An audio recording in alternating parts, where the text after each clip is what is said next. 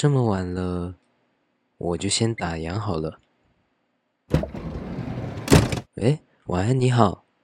没想到这么晚你还找得到这里。哎，等等，你不知道这里是哪里啊？外面的门上应该有我们的名字。哦，不过这么晚了，你可能也没看清楚。没关系，这里是奇闻调查局，有无数的档案还没有查清。哦，你是上夜班的朋友啊，真是辛苦你了。平常奇闻调查局这时候都结束营业了，不过今天你既然找到这里，相见即是缘分。你就选一份档案，由我带着你查一份你有兴趣的案件吧。你就当听故事，缓解一下等等要上班的压力。呃，你不确定想要听什么？呵呵，那就让我替你挑一份有关夜晚的传说档案吧。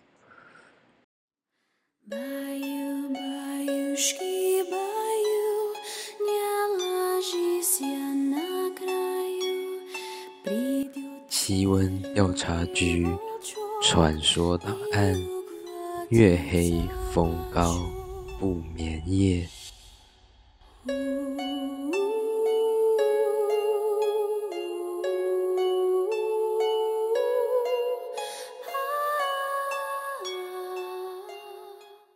事件要从一八八三年美国罗德岛州说起。乔治·布朗先生是一个农场的主人，他有两个女儿以及一个小儿子，当然还有他心爱的妻子。一家五口在农场上开心的生活着，直到某一次大女儿生病了，乔治带着医生上楼。到女儿的卧室里查看女儿的病情，看着眼前染着血点的手帕，以及那个再次划破宁静的咳嗽声，医生只是淡淡的对乔治说：“布朗先生，很抱歉，但是你见过这个病的结局。”诶。为什么是再一次听到咳嗽声呢？原来就在几周之前，乔治的妻子就因为一样的疾病去世了。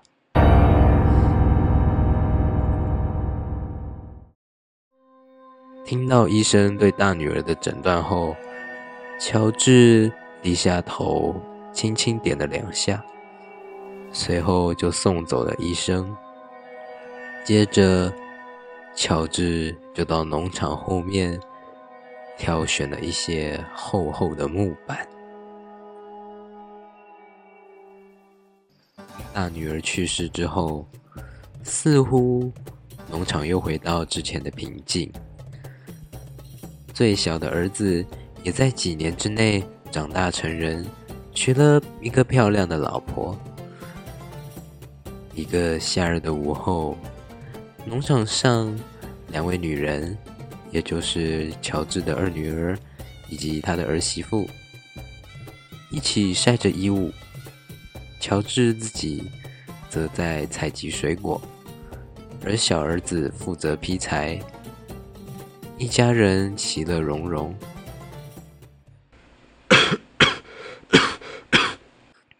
一阵咳嗽声。又再次打破了安详的画面。小儿子则快速藏起那只染血的手帕，但还是被乔治发现了。多久了？乔治问。两周。乔治当天召开了家庭会议，他说：“科罗拉多的湖畔，据说有一个可以治疗这种病的空气。虽然距离很远，但我卖掉一些牛羊，是可以凑齐你们夫妻去一趟的费用。”小儿子听了却反对：“那这样谁来帮你种地呢？”这时，二姐出来表示。家里还有她可以协助爸爸，让小弟去保住性命更重要。于是小儿子还是出发了。说也奇怪，当小儿子到达科罗拉多的湖畔之后，病情竟然真的好转了。但厄运还是没有放过乔治一家。这天。二姐的咳嗽声再次划破农场的宁静。这次，医生再一次来探望乔治一家。不过，他带了一个神秘的陌生人。医生再一次确定，这个病就是害死乔治大女儿跟妻子的病。陌生人。则是开口说道：“这个你们所谓的病，其实不是病。你说过，你的小儿子到了科罗拉多之后，病情好转，而二女儿却发病。这是因为恶魔选择了这个农场当做基地。”我们必须除掉恶魔，要相信他的鬼话，那是旧大陆的迷信。陌生人则继续说：“要找到恶魔的宿主，必须挖开坟墓，找到那个不寻常的尸体，特别是嘴唇，如果泛红，甚至有血液流出。”那一定是恶魔以他的尸体当宿主，被当成宿主的尸体会在晚上的时候悄悄地出来，去吸取所爱之人的精气。我们要将那个尸体的心脏挖出，将其烧毁，并将灰烬给病人喝。这正是。我救回我最后一个女儿的方法，没错，我跟您一样，布朗先生。我以前始终觉得这是个迷信，直到我救回亲人的时候才相信。乔治听完后，眼神严肃地说：“先生，很遗憾你的遭遇。”但请你立刻离开我家。惊扰逝者在当时是对死者极大的不敬。一段时间之后，果然二女儿也走了。小儿子在这之前也回到了家。然而两个月后。小儿子的病情却急速恶化，乔治这个时候动摇了。儿媳妇也说：“如果你现在放弃，难道你不会因此后悔吗？”于是，乔治在一个月黑风高的夜晚，找来了医生以及那位神秘陌生人。他们挖开了三座坟墓，其中妻子跟大女儿没有异常，早就已经腐败，而二女儿却丝毫没有腐败的样子，跟刚刚下葬时几乎一样。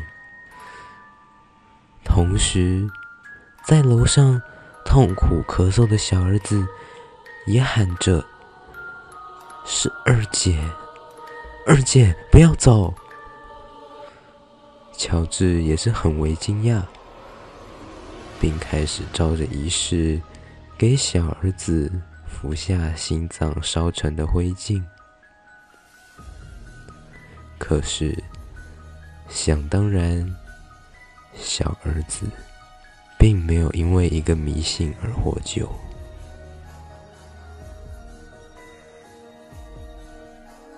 吸血鬼莫西布朗 （Vampire） 吸血鬼，正是乔治挖坟烧心之后上了报纸头条，在报纸上出现的新单字。这个新创的词也被两位著名的作家，分别是洛夫克拉夫特和斯托克引用在他们的创作故事里，前者所创作的叫做《未闭之屋》，而后者也就是斯托克所创作的，则是鼎鼎大名的《德古拉伯爵》。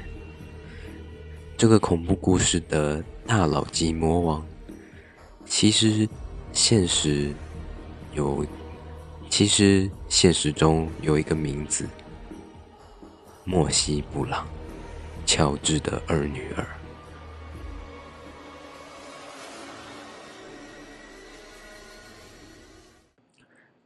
最美丽的死亡，吸血鬼的时代背景，其实是人类文明快速发展的开始。铁道、马路。电车、大楼纷纷崛起，但唯一的例外是医学。当时的医学对于治疗给乔治一家带来厄运的疾病——肺结核，还在用中古世纪的放血治疗法。这个治疗法不仅无效，还可能加速病人的虚弱。上个世纪的欧洲人，到后来甚至干脆放弃治疗，甚至觉得肺结核是一个很美的疾病，身体有点柔弱的样子，带着一点抑郁，偶尔还会咳出点点嫣红。据说现代人会喜欢相对纤细的身材。也是受到感染肺结核时那个柔弱的样子影响。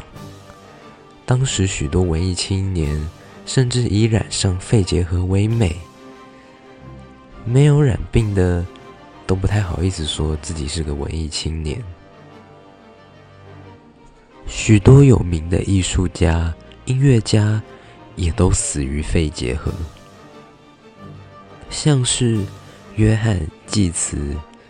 乔治·戈登·拜伦，著名的音乐家肖邦，还有茶花女，也是一位没有能如愿得病的小仲马，创作来表达自己多么向往肺结核。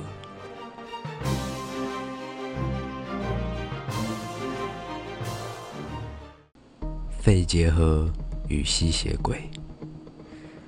肺结核的典型症状就是患者会越来越虚弱，并且开始咳嗽，越咳越难受，到最后甚至咳出血来。那是因为原本在肺部被细菌感染的肺泡会形成肿块，在坏死之后被从身体咳出，在肺上。留下一个坏死空腔，而慢慢的，患者的身体就这样渐渐的虚弱而死去。另外，加上小说对吸血鬼的渲染，传说中吸血鬼吸的不只是人类的血液，同时也会吸走人类的精气，才造成。人类变得更加虚弱。另外，还有刚刚说的，中世纪曾经为了尝试治疗肺结核，发明了一种奇葩的治疗法，叫做放血治疗法。他们相信，透过释放人体内的污血，就能够治疗肺结核。最后，患者死亡时，因为还有许多坏死的组织在体内。这些坏死组织就可能囤积在脏器中，也就是人们迷信吸血鬼仍然有血液循环的由来。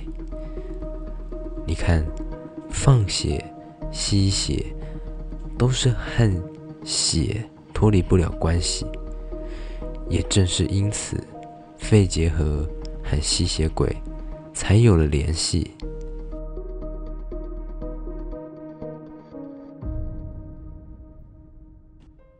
吸血鬼的封印。当年人类战胜天花，是使用牛痘做疫苗，而依照同样的道理，人类发现牛身上的结核杆菌，叫做牛分支杆菌。一八八二年，德国人罗伯特科赫首次发现结核杆菌。之后，阿尔伯特·卡尔梅特与他的助手卡米尔·介兰发明了卡介苗，但一开始并不成功，甚至造成了多起疫苗事故。首次使用时，两百四十名接种者中有七十二人于十天内死亡。这个死亡率达到了惊人的三十趴。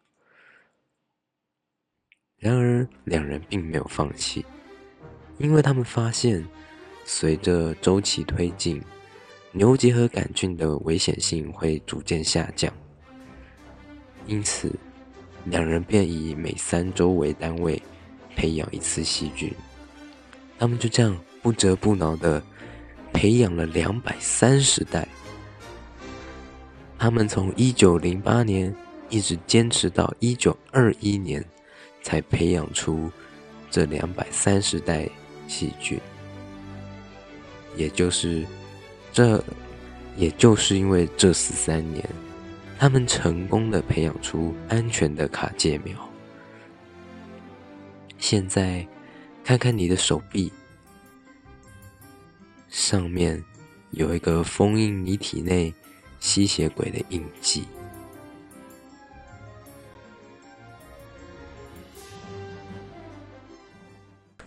最后的最后，让我们再一次回到前面乔治的故事。二姐之所以不服，后来证实是因为当时正值冬季，而且下葬之前还在地窖中停灵了好几天。这样的情况下，下葬三个月是可能不腐的。我们现在也知道，患病者之所以会越来越虚弱，不是被吸血鬼吸血失去精力。可是，你还记得小儿子在痛苦之中呼唤二姐的名字吗？而且为什么？明明一个生病的人，到了科罗拉多州的湖边，竟然病情就好转了呢？这个到目前也还没有解释。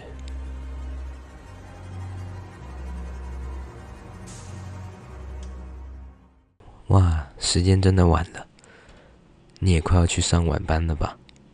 在这个月黑风高的夜晚。还是小心为妙哦。倒也不是什么吸血鬼啦，是叫你路上小心交通，注意身旁的事物。哦，你下次还想来呀？呵呵，只要你关注奇闻调查局的 First Story、KKBox、Apple Podcast、Mixer Box、Spotify、Google Podcast 以及 Pocket Cast。